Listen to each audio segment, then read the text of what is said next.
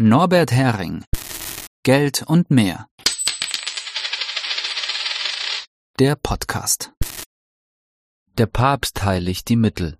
Zwei Jahre Rat für inklusiven Kapitalismus beim Vatikan. Der Rat für inklusiven Kapitalismus beim Vatikan wird zwei Jahre alt bietet Papst Franziskus nach seinem Diese Wirtschaft tötet nun den Großkapitalisten eine spirituelle Plattform zur billigen Imagepflege?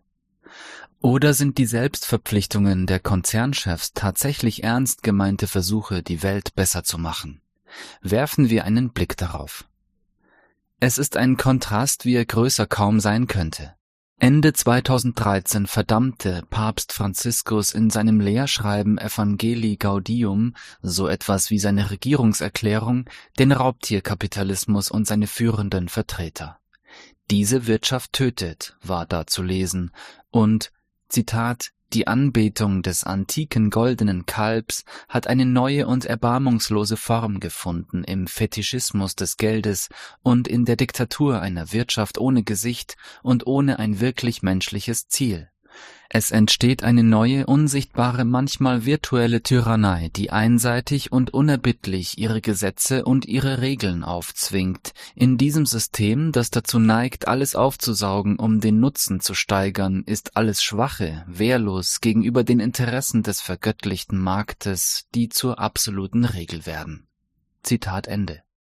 Ganz in Einklang mit der Interpretation von Kirchenvertretern schrieb Frank A. Meyer dazu im Cicero, der Papst sei nicht etwa Antikapitalist, sondern Kapitalismusreformer.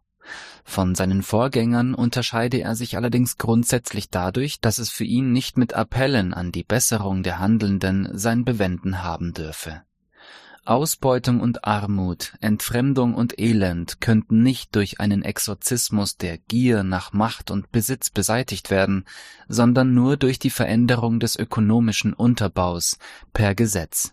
Gedeckt wird das zum Beispiel dadurch, dass Franziskus zur Trickle-Down-Theorie, der Theorie, dass vom Tisch der Reichen stets etwas hinabtropfe zum Segen derer ganz unten, schrieb, Zitat, diese Ansicht, die nie von den Fakten bestätigt wurde, drückt ein undifferenziertes, naives Vertrauen auf die Güte derer aus, die die wirtschaftliche Macht in den Händen halten, wie auch auf die vergötterten Mechanismen des herrschenden Wirtschaftssystems. Zitat Ende. Der Papst Franziskus der 2020er Jahre scheint nicht viel mit dem von 2013 gemein zu haben. Es ist ein Papst, der am 8. Dezember 2020 einen Rat für inklusiven Kapitalismus beim Vatikan eingesegnet hat. Dessen Gründer, die Guardians oder Wächter, gehören zu den mächtigsten Hohepriestern des Mammon. Der Kapitalistenrat berichtete stolz, dass sie 10,5 Billionen Dollar Anlagekapital und Unternehmen mit einer Marktkapitalisierung von 2,1 Billionen Dollar und 200 Millionen Arbeitern in über 163 Ländern managen. Die Initiatorin Lynn Forrester de Rothschild versprach nicht weniger als die Läuterung der Großkapitalisten. Zitat der Kapitalismus hat weltweit enormen Wohlstand geschaffen, aber er hat auch zu viele Menschen zurückgelassen, zur Zerstörung unseres Planeten geführt und genießt in der Gesellschaft kein großes Vertrauen.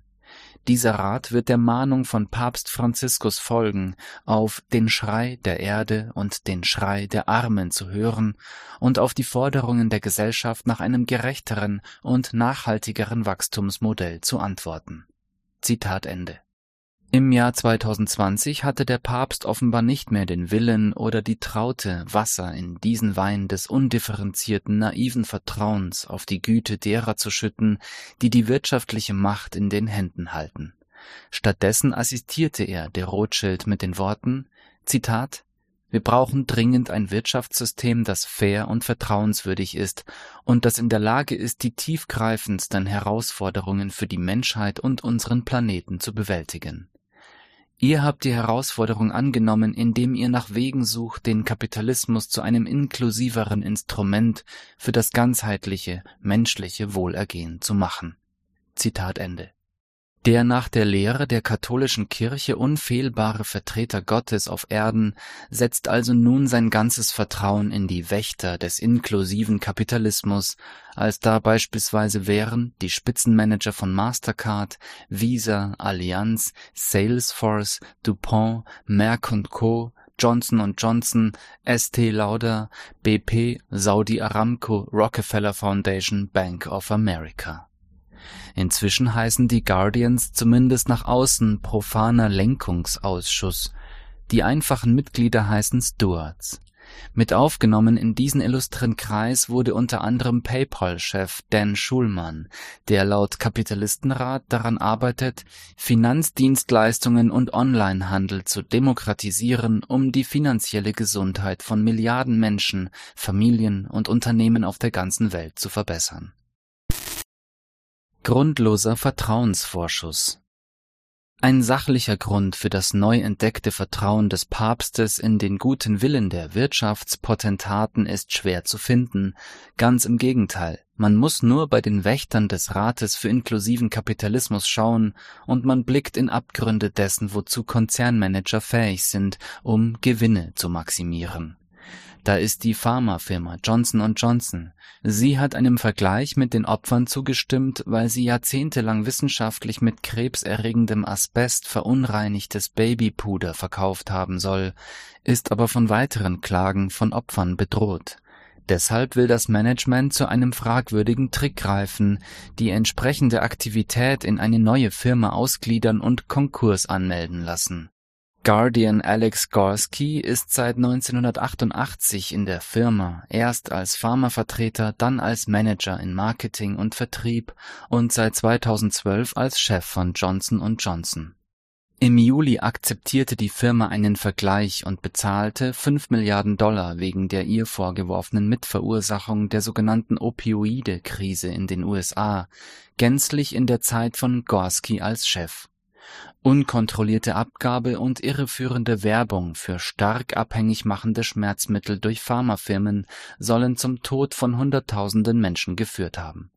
Nun soll Gorski mit päpstlichem Segen den Kapitalismus zu einem Instrument für das ganzheitliche menschliche Wohlergehen machen Guardian Mark Weinberger war von 2000 an mit kurzen Unterbrechungen Manager der Wirtschaftsprüfungsgesellschaft Ernst Young, die sich wegen der hohen Dichte ihrer Skandale in EY umbenennen sollte. Von 2012 bis 2019 war er als Vorstandsvorsitzender letztverantwortlich für die fortgesetzten Skandale deren letzter war das Absegnen von vielmilliardenschweren Luftbuchungen der Pleitefirma Wirecard. Nach seinem Ausscheiden ging er als Aufsichtsrat zu Johnson Johnson und der saudischen Ölfirma Saudi Aramco. Dieser bis vor kurzem noch staatliche Ölmulti arbeitet unter Aufsicht eines mittelalterlich regierten Staates, in dem Frauen fast keine Rechte haben, Massenenthauptungen fast an der Tagesordnung sind und der Monarch einen Journalisten in eine Botschaft gelockt hat, um ihn ermorden und zerstückeln zu lassen.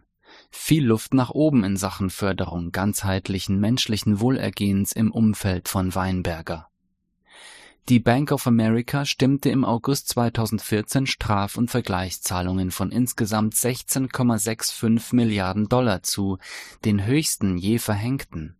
Hintergrund waren die Verheerungen, die die Bank mit ihren Subprime-Krediten an nicht solvente Hauskäufer angerichtet hatte, bis hin zu betrügerischen Zwangsräumungen der Hausbesitzer und Zwangsversteigerungen, nachdem das Kartenhaus eingestürzt war diese zogen sich noch Jahre hin, nachdem Guardian Brian Moynihan 2010 zum Chef der Bank aufgestiegen war. Laut Kapitalistenrat ist er für den Lenkungsausschuss prädestiniert, weil er sein Wirken dem Ziel widmet, die finanziellen Leben der Menschen und der Unternehmen jeder Größe besser zu machen PayPal, ein Unternehmen mit international marktbeherrschender Stellung bei Online-Zahlungen, ist inzwischen berüchtigt dafür, Geld auf den Konten von Geschäftskunden aus nicht näher erklärten Gründen einzufrieren und so lange einzubehalten, bis diese einen teuren Rechtsstreit führen und zu gewinnen drohen im September 2022 teilte Dan Schulmans Unternehmen sogar mit, man werde auf Basis neuer Geschäftsbedingungen 2.500 Dollar von Kunden einkassieren, die Falschinformationen verbreiten. Als zu viele Kunden daraufhin ihre Konten kündigten, hieß es in einer Erklärung, die Mitteilung sei irrtümlich ergangen. Es ist nicht offensichtlich, wie sich der Papst vom Manager eines derart räuberischen Unternehmens eine Hinlenkung der anderen zu einem besseren Wirtschaftssystem verspricht. Gute Vorsätze aus zwei Jahren inklusiven Kapitalismusrat. Doch vielleicht ist Zynismus hier fehl am Platze. Schließlich freut sich der gute Vater über verlorene Söhne, die heimkehren, am meisten. Warum nicht auch der Papst? Zu den Aufnahmebedingungen in den Rat gehört eine öffentliche Selbstverpflichtung der Manager, etwas Konkretes zur Verbesserung des Wirtschaftens beizutragen. Vielleicht hat Gorski von Johnson Johnson ja geschworen, künftig nie mehr zur Gewinnmaximierung schädliche oder nutzlose Mittel an arglose Konsumenten zu verticken. Nicht ganz, Zunächst einmal liefert das Profil von Alex Gorski beim päpstlichen Inklusionsrat wenig, was auf große ethische Ambitionen hinweisen würde. Der Kriegsveteran sei ein Unterstützer von Belangen der Veteranen und Befürworter von Diversität und Inklusion, heißt es da lediglich. Die beiden Selbstverpflichtungen, die er für sein Unternehmen eingegangen ist, lauten bis 2025 sollen die Führungspositionen in den USA zu 35 Prozent ethnisch, rassisch divers und weltweit zu 50 Prozent mit Frauen besetzt sein. In diese Richtung gehen viele der Selbstverpflichtungen so löblich sie sind, so fraglich ist doch, ob es den Zurückgelassenen des Wirtschaftssystems, den Armen in den Entwicklungsländern und den Chancenlosen in den Industrieländern viel hilft, wenn diejenigen, die es managen, künftig etwas bunter sind. Dabei sind das noch die handfesteren Selbstverpflichtungen, es genügt für eine Mitgliedschaft im kapitalistischen Weltverbesserungsklub des Kapitals offenbar auch schon, wenn man sich verpflichtet, Zitat, sicherzustellen, dass alle Kunden und Beschäftigten mit Würde und Respekt behandelt werden und andere auch so behandeln, nicht nur 2021, sondern auch danach. Zitat Ende. Viele der Mitglieder des Rats machen sich die Grundphilosophie zunutze, dass der Kapitalismus an sich eine Weltverbesserungsmaschine ist. Man muss nur sicherstellen, dass alle an diese Maschine angeschlossen werden, um davon profitieren zu können.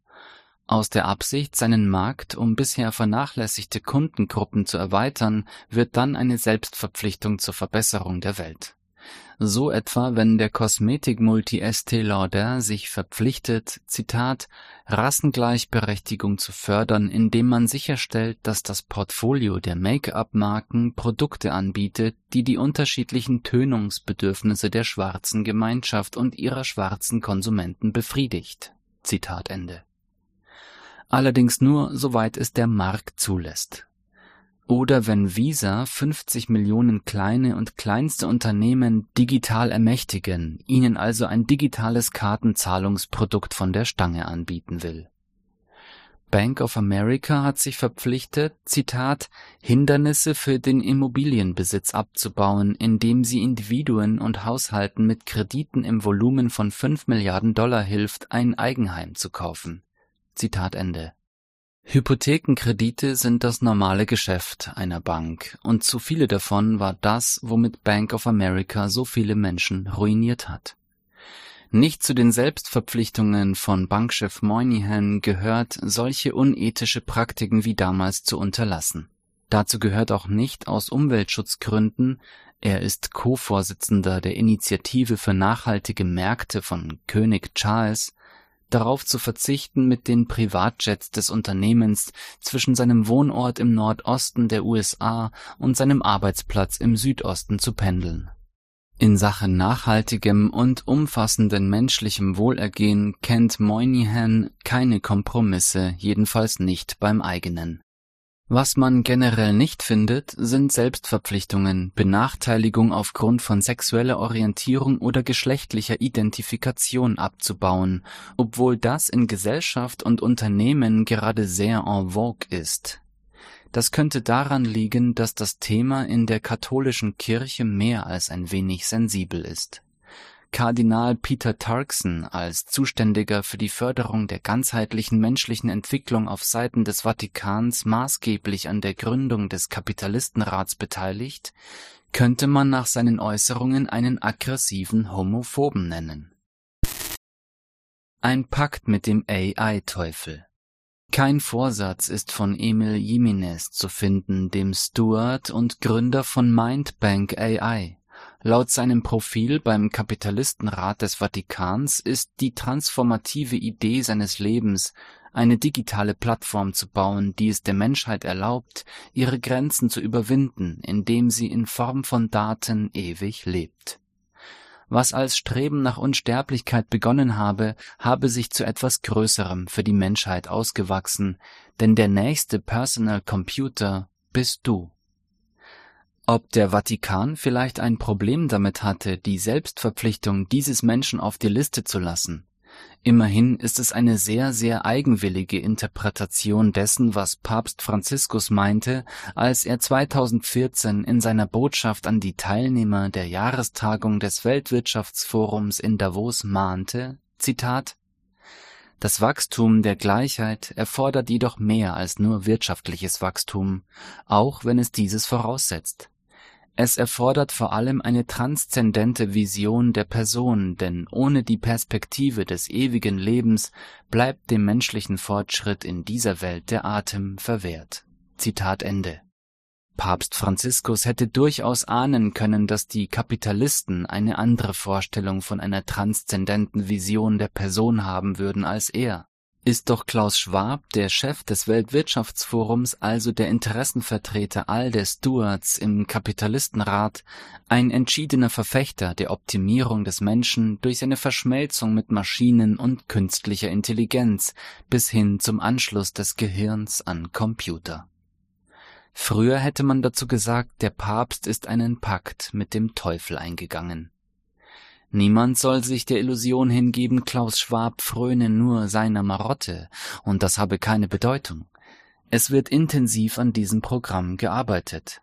Um nur zwei Beispiele von vielen zu nennen, ein beim kanadischen Arbeitsministerium angesiedeltes Forschungsinstitut, das mit hochkarätigen Zöglingen des Weltwirtschaftsforums durchsetzt ist, arbeitet an diesem Horrorszenario der biologisch-digitalen Konvergenz, an computergesteuerten Mensch-Maschinen oder Maschinenmenschen die Bundeswehr erforscht in einem gemeinsamen Projekt mit den britischen, schwedischen und finnischen Streitkräften die Möglichkeiten der transhumanistischen Optimierung von Soldaten. Es gibt zwar ethische Probleme mit dem, was die Militärs daran reizt, unter anderem dieses, Zitat, Genetische Modifikation könnte genutzt werden, um Supersoldaten zu schaffen, die ohne Gnade töten, nicht müde werden, keine Angst zeigen und sich eher wie eine Maschine als ein Mensch verhalten. Zitat Ende. Aber, Zitat, weder die öffentliche Meinung noch Ethiker werden über die Zukunft der menschlichen Optimierung entscheiden.